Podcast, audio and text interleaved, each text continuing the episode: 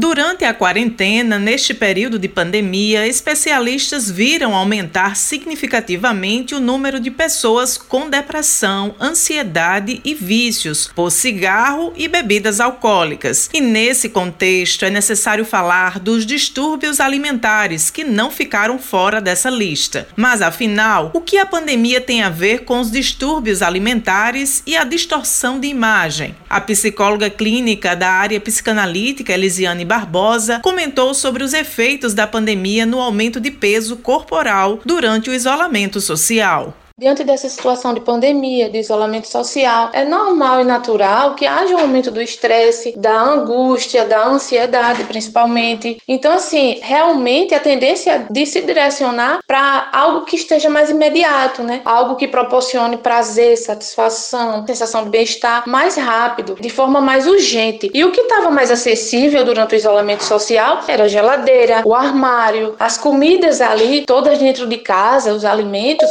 muito muito acessíveis, muito fácil. A tendência era buscar aquele alimento como uma calma, um acalento, e realmente a tendência foi muitas pessoas aí com ganho de peso. Segundo a psicóloga, é possível reiniciar um processo de reequilíbrio em todos os sentidos, inclusive alimentar.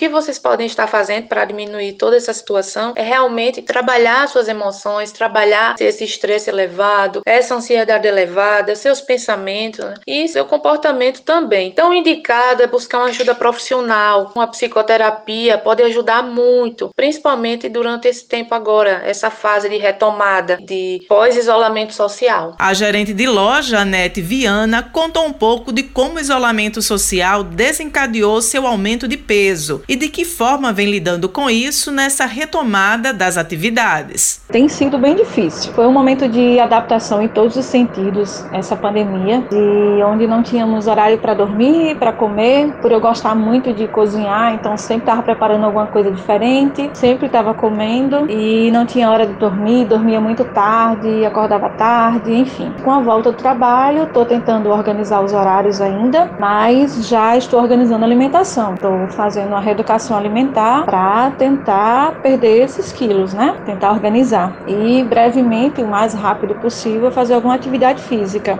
para perder os quilos o mais rápido possível. Não por estética, mas por qualidade de vida, né? E saúde, que é o mais importante. Josi Simão para a Rádio Tabajara, uma emissora da EPC, empresa paraibana de comunicação.